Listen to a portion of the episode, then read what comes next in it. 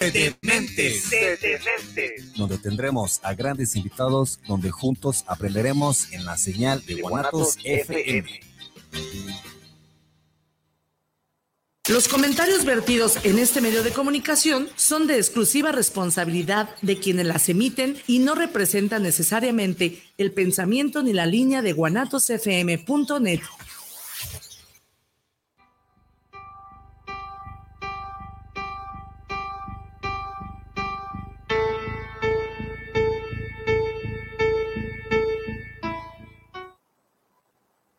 have no commercial. Here we are. Hello, everybody.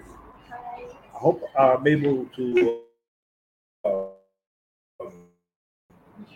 you guys are able to be clearly. We're in a restaurant, and our, our friend is called uh, Frat Bistro. Later on, I'll show you the menu. Oh, there it is. Yeah. And uh, they're giving me the thank you. They giving me the opportunity of using the restaurant so I can do my transmission while I'm in Mexico City. I want to introduce you today to a young lady that I met many years ago. Her name is Violeta Elena. She has a last name, but she never tells me. But anyway, that's beside the point. In 2011, I first met Elena at our first meeting for the uh, Night of Poetry, an event founded by Jack Little and myself that assembled poets and writers from Mexico City and the surrounding area at the American Legion Pool number two. As a founding member, I baptized her Poetry Princess for her appointment and moving narratives and eloquent poetry. Since then, she has grown full-fledged member of this country's recognized body of writers. So much so that Letras Libres, the respected literary periodical directed by Enrique Krauze writer, historian, editor, amongst other accolades, published one of her essays. And here I present to you today, Elena, my very good Hi. friend. Hi. So happy to be here. Thanks for having me. No, thank you for accepting it. I'm so happy to be here and and happy to have the opportunity to be with you, like talking about poetry, talking about like art as well. So uh, thank thank you. No, beautiful. Uh, initially, when we first started at the uh, American Legion, um, we didn't have a lot of members. That is to say, something like 10 perhaps at every Yeah. meeting. But she made sure she always included somebody. She never came alone. And little by little, they brought other people. And we, we grew to a pretty good number. But anyway, um, Elena is here also to talk besides her poetry, besides her writing, whatever she wishes to share. I'm giving her the total hour. Uh, but also, the main subject will be rejection. How sometimes we write and we really want our our our families and friends to be proud of us, but mostly to at least be recognized by the community. And uh, that's going to be the main topic. of the conversation. Sure. I think uh, that's a very important topic as we were talking before. Like, yeah, what would we like to talk about, like about poetry and everything? But I thought like maybe we could like share a little about rejection because as uh, uh, well to to let you know and give you a little bit of context. When we were in these uh, poetry meetings in the American Legion here in Mexico City, like we were just friends, Right. that we were having fun and like writing poetry and having these meetings just to Yes. let know other Looking people. Sure, like like let know other people that we love poetry Yes. and like having fun and like enjoying ourselves and writing and experimenting and finding some ways to to express ourselves.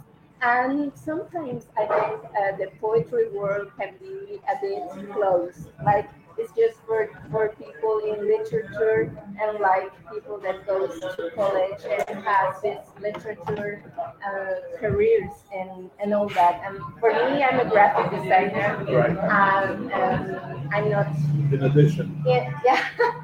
well, first of all, I think, but the thing is, like, uh, you would think, like, yeah, she might be a, a poet, or let's say, recognized as, Yeah. as well, because uh, sometimes you're shy or you don't want to share the things. But, Yes. but there we were like having fun and like not we- not not paying attention to the thing about Criticism exactly was never there. It was never. It was so. It was a support a group.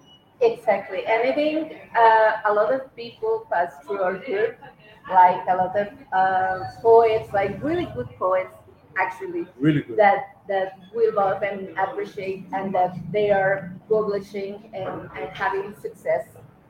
And we we see it from the like rejection might be uh, something very uh, hard to take Yes, right because we're like trying to to be a poet and we're not actually like doing it for for example i work i work for a marketing agency let's say Not for money. yeah exactly not for money not because it's our career it's because it's our passion and we love it and we share it and i'm a i'm a um, uh, working for a marketing agency yes always my whole life has been Right. like that and like yeah i have also like uh, i create other things like collage Collages. and and everything but uh, let's say it's difficult when you send something outside and you you're, You're waiting for an answer yeah excited and i'm waiting for an answer uh, from the outer world like yeah your poetry is accepted or good or whatever or we will publish it and that doesn't happen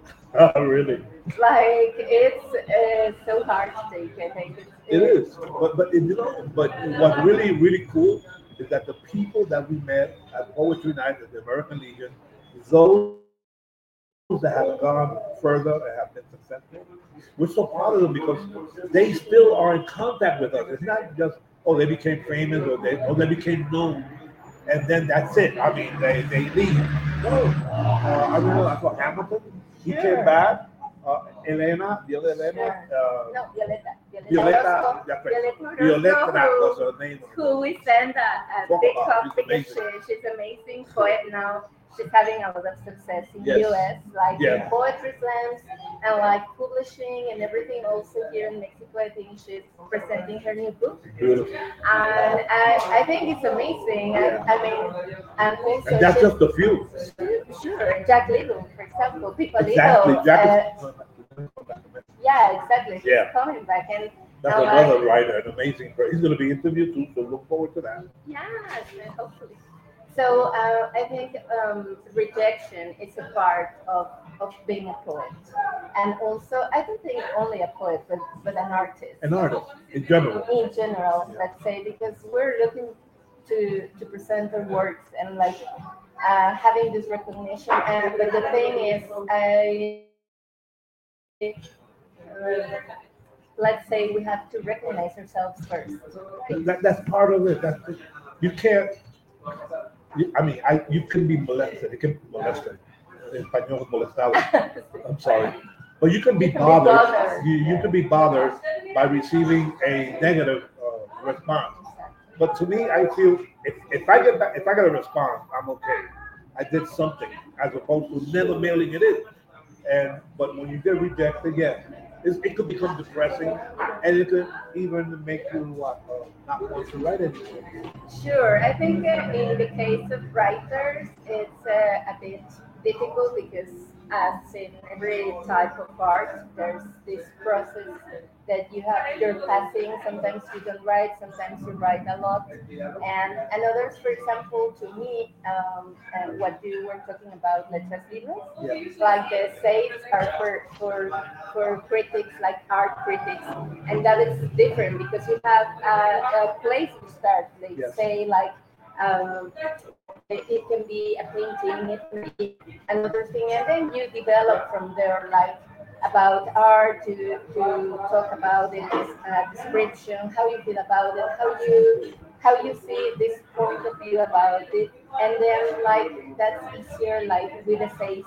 And for me, like writing for for marketing as well, which I do a lot it's it's um, a way to to keep writing, let's say, but poetry is another thing. And, and yeah, right, but not give up on the writing.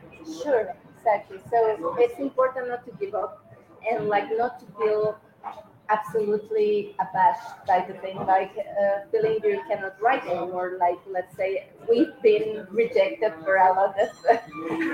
I know I have. We've been rejected. Yeah, me as well. Well, like we know, we know about that. let's say so. It's it's quite difficult to be rejected, but in in the end, like let's say for example, a Hanna. Yeah. Think he's a lot of friends, like another friend that Exactly. that we share with like he's a doc, um, documentalist and writer and and writer.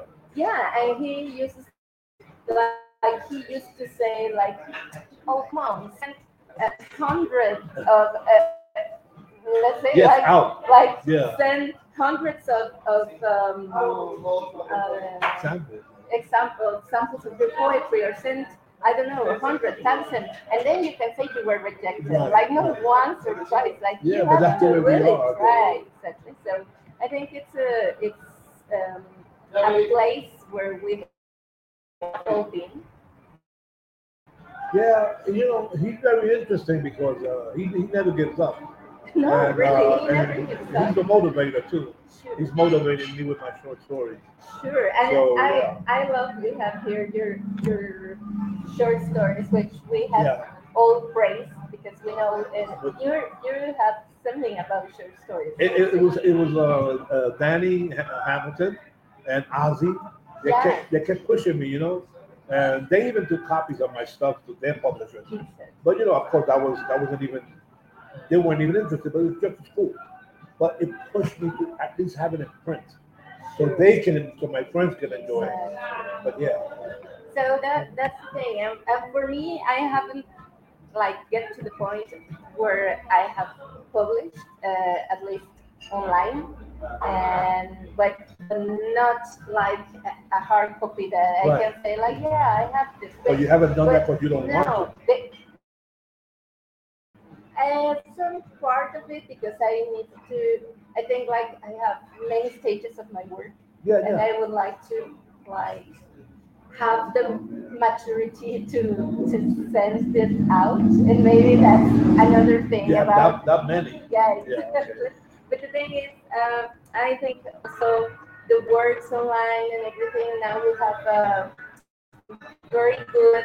Um, we're in a very good time to live because we can send out all of our work. Yeah. It doesn't matter if, Like practice. it's printed.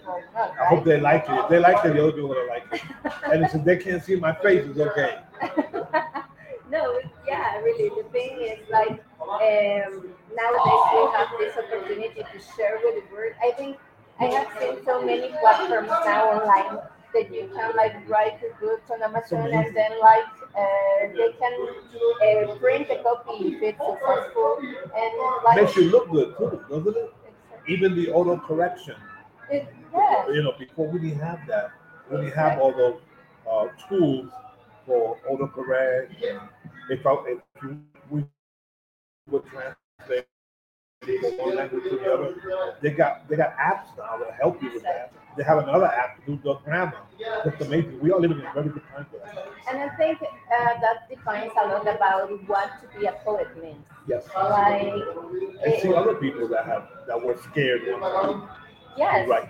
Yeah, I think so. Before, he- at least here in Mexico, there was this um, idea of being a poet is boring and and really like like you're a boring person because you only read books and like writing your notes exactly and then like only writing and like not having fun.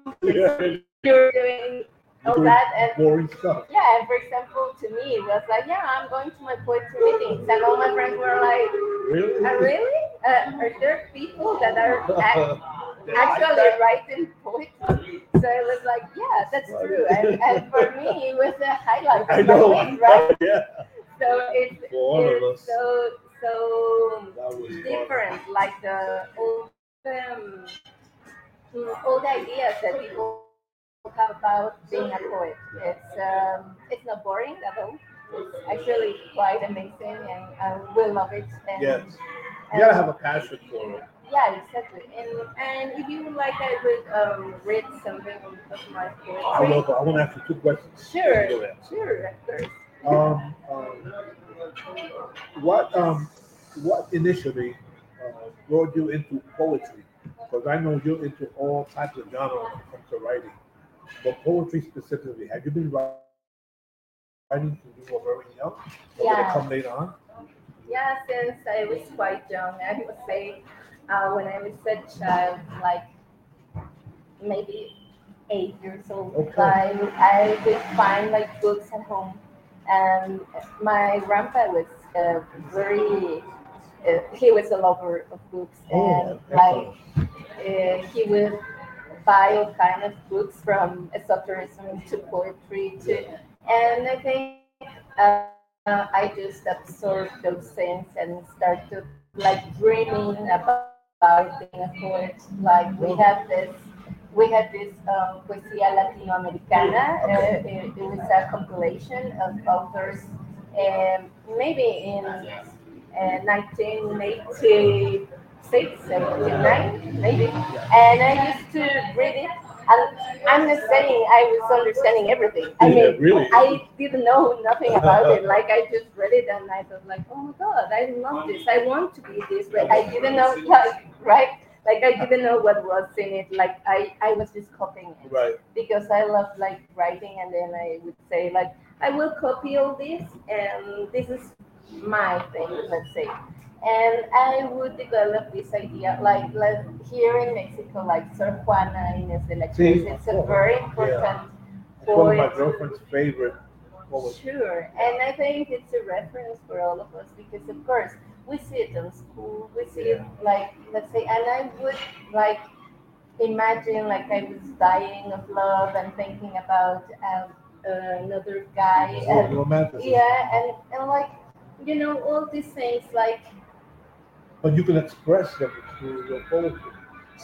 Which um, I think uh, I think early in the program you have mentioned something about people being scared to, to project their feelings, and when uh, when poets write, the ones that I've met, and even the ones that I have not met but read, yeah, they, they share a lot of personal stuff. Sure. And the majority of the world, they won't do that. Majority of people won't do that because it's too personal, maybe even embarrassing. But Yeah, yeah, sure. but uh, I understand that romantic part of it. Yeah, exactly. And then uh, when I was 17, um, my mother passed away, and then I, uh, since she was having this process of cancer, breast cancer, and I lived with it. So, like, I don't know, maybe seven years that all her process, like, it, it was passing, she was passing this process. I started to develop ideas about that, about uh, family. I think I think you have seen many of my poems that talk about like a family loss, and I think that's a commonplace for poets. Yeah, I um, I, I mentioned that uh, specifically your poignant narrative, but you also spoke about your grandmother. Sure. Yes. Yeah. And and I You think bring them to life, you know. Yeah, and, and also it's a way to, I think poetry for most of us is a way to, to express what we're feeling and this all these processes that we're having uh, internally and like feeling the loss, the death. I think it's it's funny because I Isn't it like really natural though within poetry? We will look at it. People that love it, they're like the most natural thing in the world. sure You know, exactly, happiness, sadness, exactly. it's all- it's all involved with with poetry. And uh, but some people think, oh no, this guy's weird.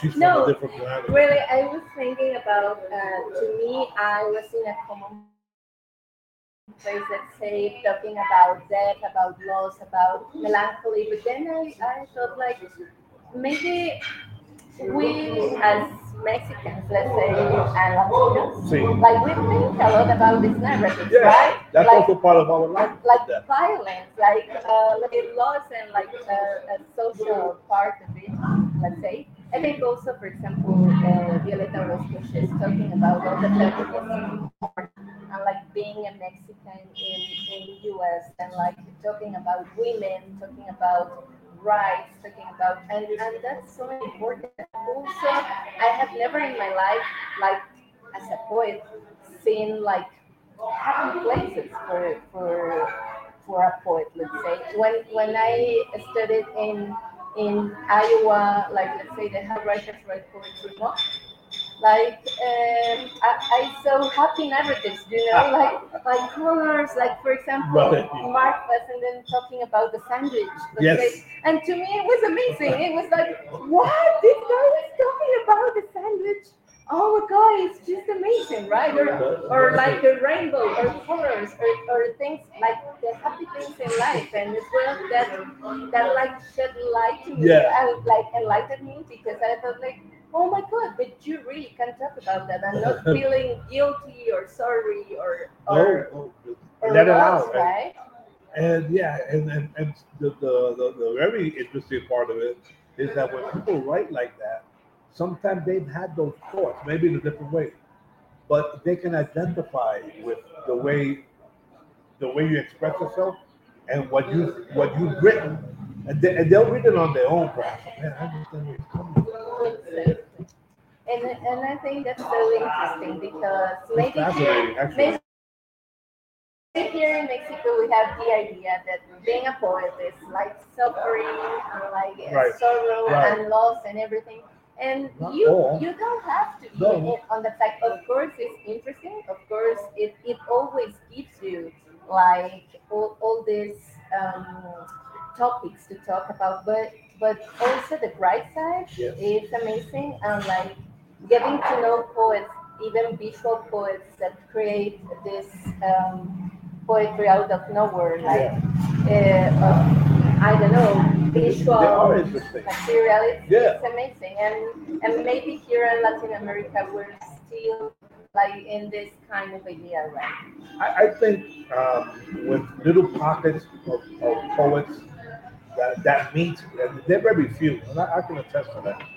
Uh, I don't know of many, many places where where poets get together a lot. In Mexico City, I, I just knew about two. Well, one of them was ours, Yes. and and then um, in uh, Guadalajara, where I'm at now, I think about three or four places. But usually it's to promote their books and stuff, uh, and they read their, their material, obviously. But uh, yeah, it's it, it it it's been here for a long, long time. Uh, poetry has been here, for, and they are very good writers. At the American Legion, I met Soler Cross. Cross Soler, I think is his name. Uh, an amazing writer that they have a a, uh, a library named after his mom. Oh, And I mean, it's just amazing the Yeah. people you meet. Exactly. How, how that was the place where we started. It was a magnet, you know. Sure, sure. But anyway, we, we can continue another time that I visit Mexico. on That. yes, Let me uh let me ask you the second question. Sure. uh your English? You learned it in Mexico or did you travel? Yeah, no, I learned here in Mexico. Um, back in that time when I was a child, uh, my my mother also she loved uh, the Beatles and like Oh. Clearwater Revival and all the and uh, Barry White and all Yes. things. And, to her, she she was so like seventies or in her hair, and like when I was born, she was all the time playing this thing. Okay. And to me, it's about love, you know. Yeah. Uh, it- yeah, because um, there were not many places in in Mexico City in that time, like public places where to learn the language Okay. and and she like really made an effort to Wow. pay me a, a private school where I could learn the Yeah. the language, Yeah. and I was quite good because I loved it, and I was copying uh, lyrics all the time uh, from the Beatles, and then I just started developing the love for the language, and then I then I found you guys. Well, it's the, it, I studied in in a place which is uh, Politecnico, See, uh, which is called like CELEX. Is, uh, CELEX is the, the place like for um, languages, and they have a very good program of the English. Uh, it was there for three years, and then I just developed the love for the language. And then uh, when I found you, I had I haven't like been able to develop poetry in English. Practice it. Yes, or practicing it because really I I wasn't like driven by something that Yeah. I thought like, oh yeah, I have to write in English. But then it just But you excel there uh, because you were reading both languages. You would bring both Sure. la- languages, and then people would just be glued to you, looking at you like, because it, it was it was it was deep. It was deep, and we appreciated that. Oh, thank you so much. I think uh, the language is part of like I I love to communicate, not only in I can't tell that really. Okay. you can't tell, right? So I love to Cool. communicate to communicate, and I think it's part of it. Like uh, when you have like the love for it, and like uh, when you find that you can express your feelings as well in other languages. And I'm I'm learning a bit of German, and, and it's quite difficult. It's not as good as as English, but No, I know that, but I, I need to ask you something, not to go off the subject. sure. Um, after the Legion, where have you been practicing, have you joined another group Like- Uh, about country or, The English, English? Uh, English is just about I have so many friends, Okay. uh, but also Hmm. I have I had the opportunity to go to Switzerland También, and like traveling a lot. And um, in Europe, let's say, I would have to to speak in German, but I couldn't. So all, all of it would be like all of it would be in English, and like they At would least they understand. sure at least but they would tell you like oh but you know german right and i'm like i know you know exactly nine or, or do you know a bit of french and i'm like oh no i know Couple of words. okay so let's talk in english That other language. exactly like okay it's a- so it's really like like you think like okay it's not enough to know uh, just another language right but i think here in mexico it's quite important to learn english I, I think in, in, uh, in Mexico and I think in other countries also. And I always stress that when I speak, when I see young people, especially at colleges, if I visit Sure. college or high school, and my one of my questions is, "Do habla otro idioma? Do you speak another language?" And they go, "No, español." Yo, tú sabes, I mean, I'm, Sure. And you know, one of the reasons why I've been pretty successful in, in, in, in all my endeavors is because I speak two languages. One obviously better than the other, but at least I can express my, my I can converse and Sure. my feelings. I said, and you'd be surprised how having another language on your resume, what they can do for you, Sure, how the doors that can open for you. You know, but I'm gonna give you opportunity because Sure. I'm taking all your. No, it doesn't matter. I just wanted to, to say something about English here in Mexico is that a lot of people like um, they don't really like English or they are afraid of, of talking or expressing and I think you don't have to be afraid, you just have to practice. We say a lot like um, American people they come and they try to speak Spanish even though they don't know it. But they Uh, speak yeah, they try. they try. So I think it, it must be like that. Like you're not afraid, you're only trying, and they won't judge you. And I have seen something in in, in LinkedIn, like about in, in the in the places where we work here in Mexico. It's quite important to know at least a bit of English.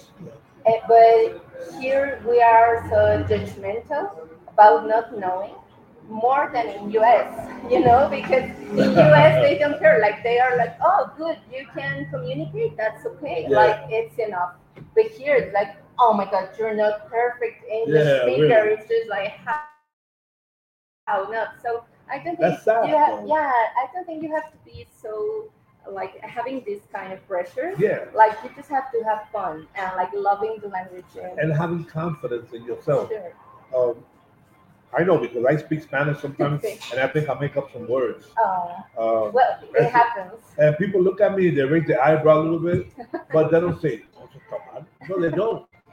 You know, but they understand what I'm trying to convey. sure yeah That's what's exactly important. it, that's important and well let's say in poetry of course you have to find words right and you have yeah and, and, it- and the right and- word, adequate. Exactly, and you just uh, read and try to to look for the exact words. And sometimes, as in Spanish, they come to you and you can just like let it in, but then Yeah. you have to find as well, and it's not bad. And not to be afraid to ask. Exactly. I'm not embarrassed to ask, ¿cómo se dice so Sí, I'm not embarrassed. Al contrario, I say, oh, hey, thank you, and I write it down somewhere. sure. And then I try to use it. Yeah, but they, they should not be embarrassed. They should have a little confidence in themselves and, and think this is for my benefit. Yeah, This is the exactly. benefit.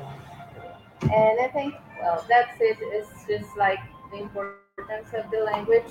And like now we're having this interview. Right.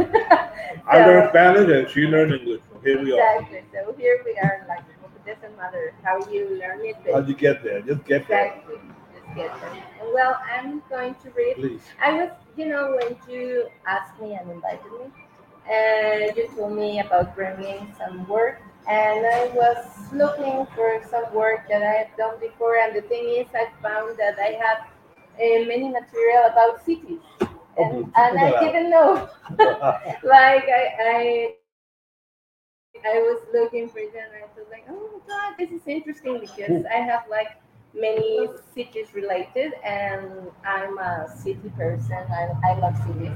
And like always when i'm in another place in another city from from, mexico Okay. uh, i try to get this feeling of the city it's just like italo calvino that he built this of nowhere uh, talking about women talking about feelings talking about things and, and i think it's uh, also a, a place where poets would feel uh, At home. at home, right? And uh, uh, I have this one. It's called Magnetic District.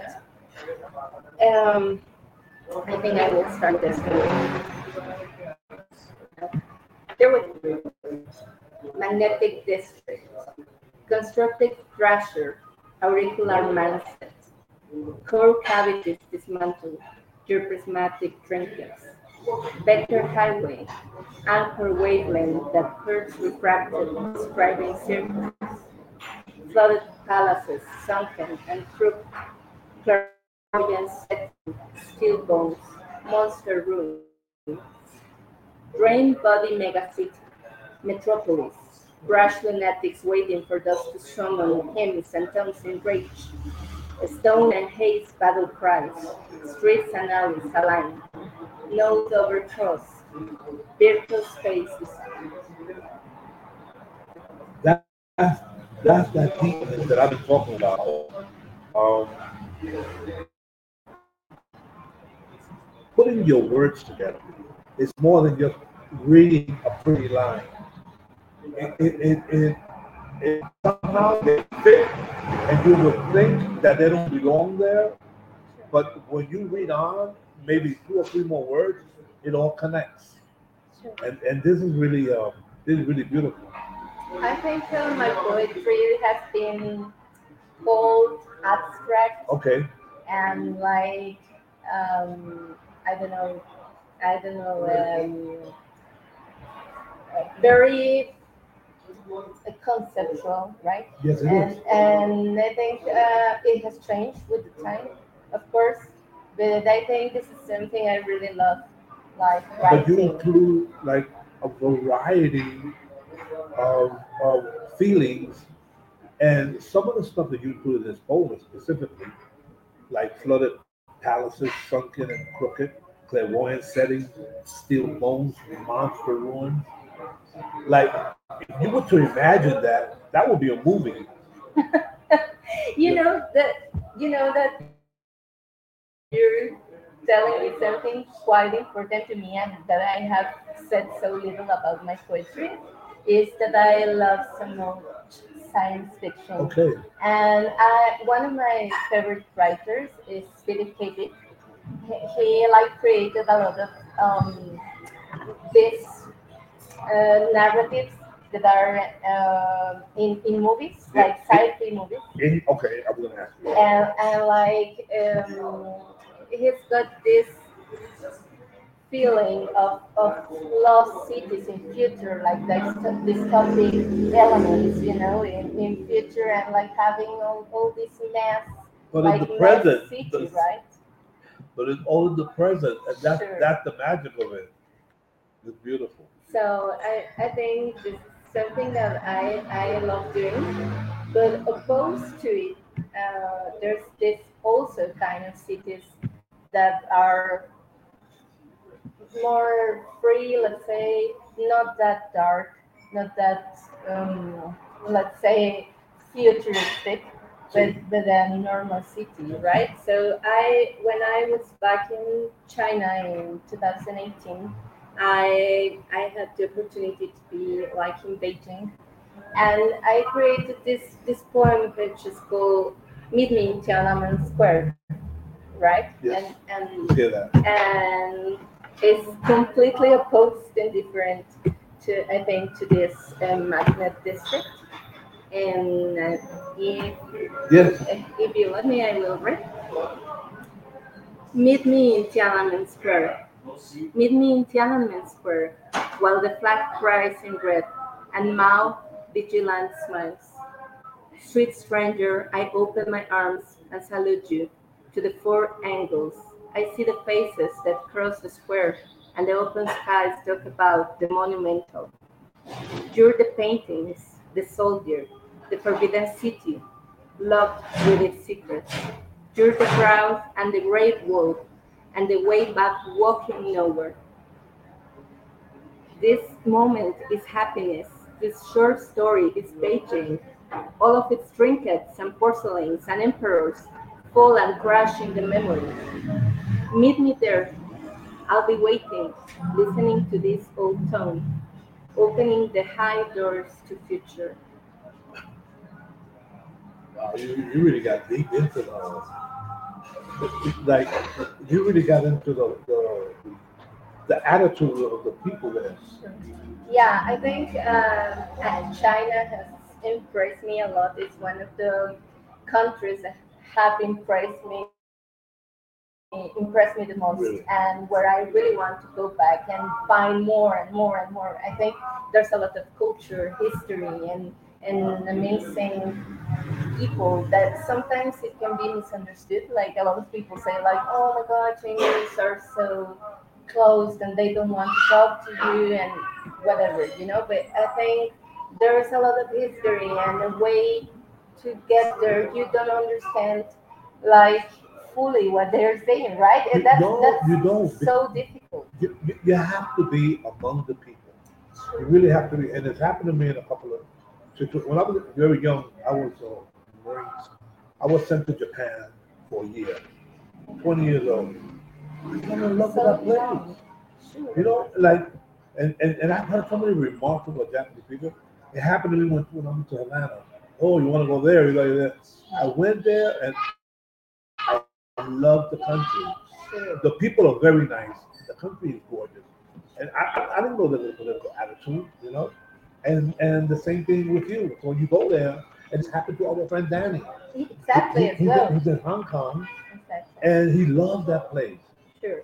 And, and, and it's hard for him to leave because, but then talk about me. I've been here 15 years before Exactly. You know, so you got to be there. You, you know, you got to meet the people. You should.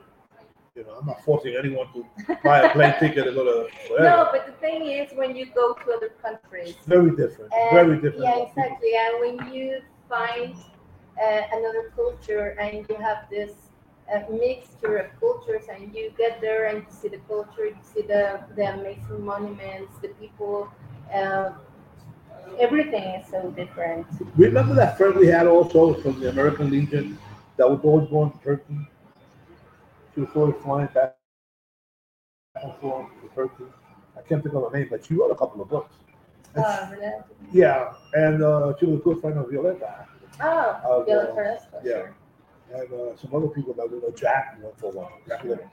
Uh, and she was always coming back, and when she would share, Uh, we would all sit there like dumbfounded, Yeah, yeah, and we all said, "We got to go there." We want to reach the say. sure. But she brought that love that she received, you know. And I think that's also what poetry is good or not good. I mean, what poetry is for to go to those places, see those images, and feeling like the images. I can remember, like, Jack told me once like a good and he told me like, there's something about your poetry that lasts, you know, that stays there, like images, like the, like the words, like the like. There's something in your head, like that sticks and like stays there, and and you cannot tell exactly like the tears, you know, but, but stays there, and and that's a, quality about poetry which is important because it moves feelings and gives you images and offers you another thing, another way to think about um, about the city or about the person, about us. Yeah, sometimes in poetry we take many times we take objects or things or experiences that are everyday common things. But when you write them down with, with, with, with passion and, and you, want, you want people to understand your feeling, when you write it down, it just a totally different. Thank you. For example, uh, I also remember like uh, Jose María said, German poet, like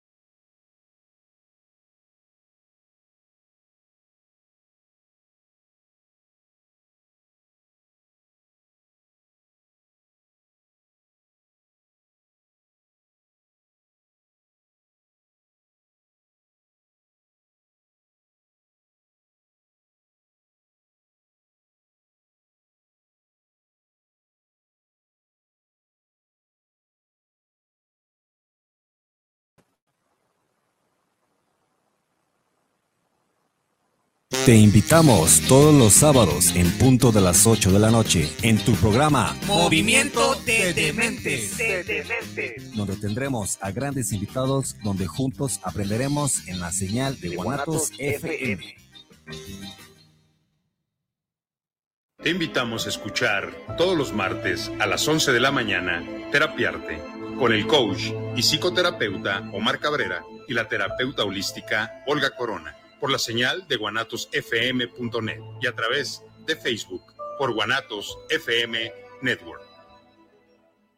Hola, ¿cómo están? Yo soy Jackie González, locutora y conductora acá en Guadalajara y los quiero invitar a que escuchen todos los jueves de 3 a 4 de la tarde por Guanatos FM lo que callamos los agentes de seguros, el espacio donde se dice la neta de los seguros, que además de aprender... Oh, oh here we are. Oh, we're back. All right, sorry about that. It might have been my equipment, might have been the studio, but we're back. Uh, let me say real quick, three or four uh, quick comments here. Um, greetings from North Carolina to Louis Porto from Jason Smith, you and your guests. Sylvia North, greetings from uh, uh, CDMX Mexico for the program from Zapopan Center and Mr. the program. Jorge Manuel Rosales, Special greetings for the program, Mr. Coto. Be a great uh, program friend. Uh, and somebody told me se le cortó la transmisión. Yes, we're back. Thank you. We're back. Thank you. We're anyway, back. so please. So uh, we I don't have want to lose that on your phone. some, reading. But people uh, re- very rare that we hear stuff. I, I find it amazing. So please. well, I have this one. Um, this is also about the city and watching the city as a woman. Um, it has no name, as most of my Poema sin nombre. poemas sin nombre. Sin nombre. She disrupted, eroded. I have found her loyal and loving, and her streets are traced by sorrow and darkness. Mother of workers, deceived, she's crying. I was born a woman of all issues and concerns over the distance of images and voices. She has found me perplexed at the size of her shadow, narrow at the gates of longing. She is all the faces, granite and stone, copper and loss and victory. I was thrown by fate and taken from soil, mud of graphite and tears. Her face a thousand steps mistaken, raged, violated, mutilated, falls in pieces while we devour her. This is a, a subject that uh, very concerning, and I'm, I'm gonna say I'm not gonna say only male chauvinism. I think also for me, no chauvinism is something two two parts. When it's accepted and it becomes part of your uh, everyday, and everybody says it's okay, Yeah. which is not okay. When and I hate to say this, don't get angry at me if I say it. When the the matriarch, some matriarch in the family, uh, they went through it, so they're not making it a big issue.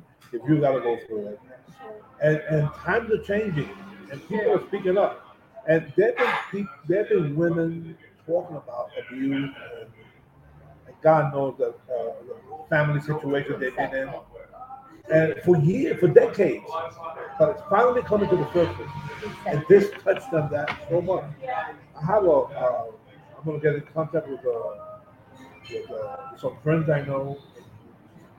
In uh, Guadalajara, especially my, my, my lady, and Sure. and then Luna, she wrote a book, and she wrote a book. One of her one of her poems is called La Lechona. Uh-huh. Yeah, right. It's a, a, a big figure Yeah. of, of female Yeah. in, I think you're gonna Latin that. America, Yeah. I think, from, from to know her. Mexico and Latin America. Yeah, this is really deep, really deep because I grew up in a family where uh, the majority of my cousins, like eight of them, seven or eight of them were female, just me, my cousin, and my brother. And then my grand, my aunts, they all raised us with two uncles, but it was the aunts. that raised So I'm, really- I'm very much opposed to this. That I, if it doesn't happen to you, don't worry about it. And because women should dress the way they want to dress. Women should do, uh, should have the same intelligence. I'm for, I'm for, what I don't like is the hypocrisy of, of saying it, like I'm just saying it. But you know what? You're gonna see me out there. I've been out there in the marches. I don't hide my face. I don't have nothing to prove to anyone. Whether I'm a bigger man or less of a man. A human being is a human being, Exactly. especially when it's a mom or a sister, aunt Exactly. or daughter. Yeah, and I think it's a lot of what we've been talking here in Mexico. Like, uh, women are suffering a lot of.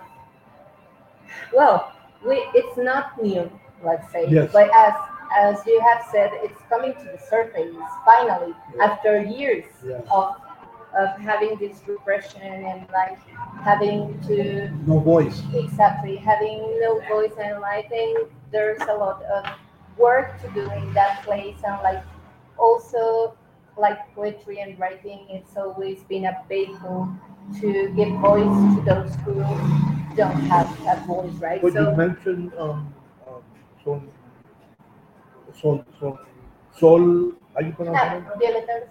No, Sol Johns, the uh, the poetess that was a, a, a, nun also. ah, Sor Juana Inés. So I can never Sure. it.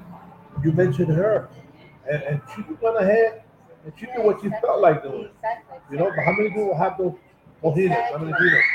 Uh, Dulce Maria Loynaz, Sure. another one from Cuba. Like Amazing writer. Many many um, women that have expressed them, themselves like from from this feminine um, point of view and that in, in Mexico they have given a lot of voice for years.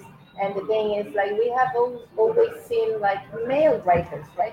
And like now it's the moment for women to raise the voice and like go ahead and like find a, a place uh, and like take all these women from the past and bring them to the present To and, reality. Like, exactly and share all these experiences right i think it's it's quite important and i think it, um, we're having um, as we said the, uh, it's the time right now to to do it, time, and it's it's- time. and, and we have multimedia and everything is the perfect time.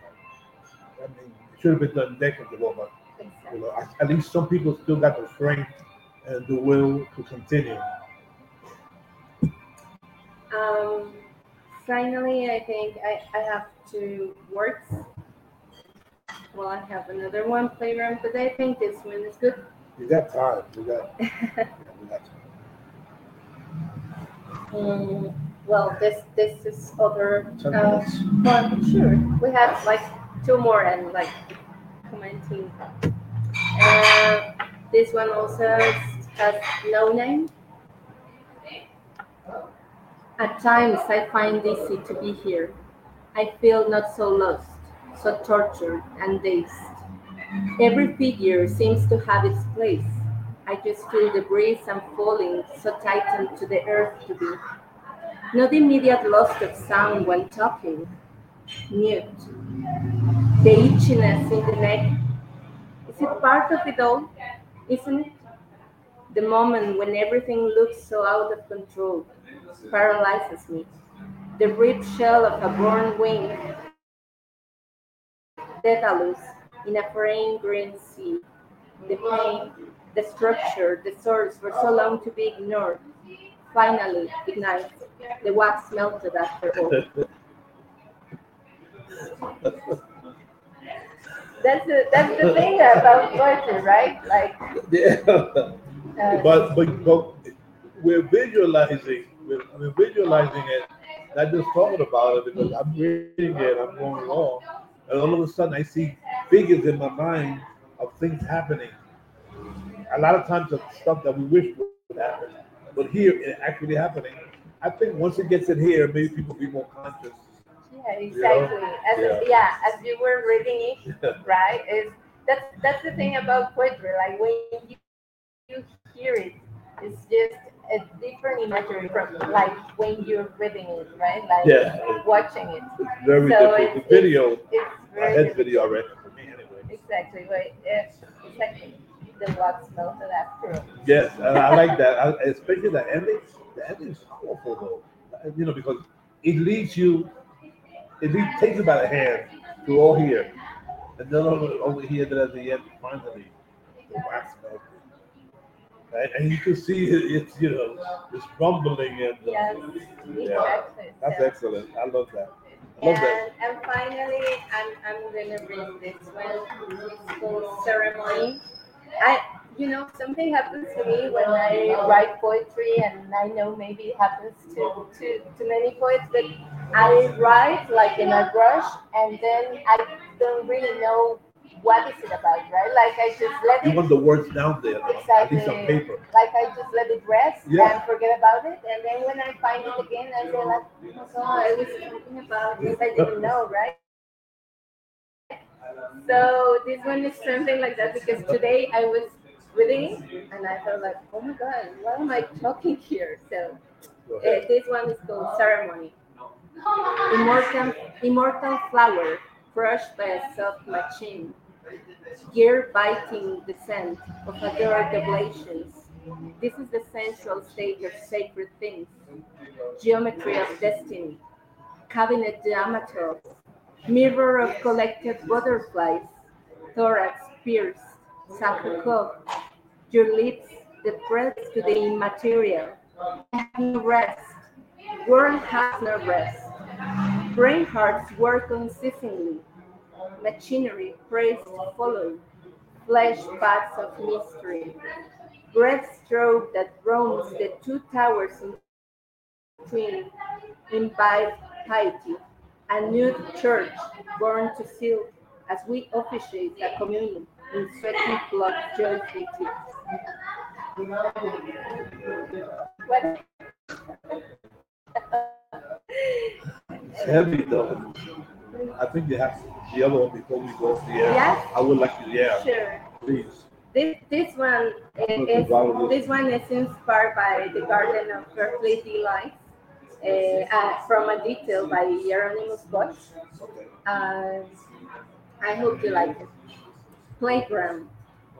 In the beginning, we were fruits of solitude, eating time and swinging calm from lakes of dormant pleasures. Lightweight figures, touched by no god. High grass grew between our junctures, shaping our undefined lines. Long hair as bird wings of shelter. Small berries painted our lips with dancing eternally flowers of joy, and our mouths and our mouths bloomed in desire. Their petals brought fire, unnamed until now. Juicy plays, leaping from one to another. We recognized us as one. Birds told me to eat from that garden. Grapes and cherries in the tongue release flavors, plums of midnight, peaches of dawn. I, the restless flycatcher, your wing, smell your perfume, white daisy, peony, your jasmine skin seduces me. I rest in your bosom. I feel the fire arise.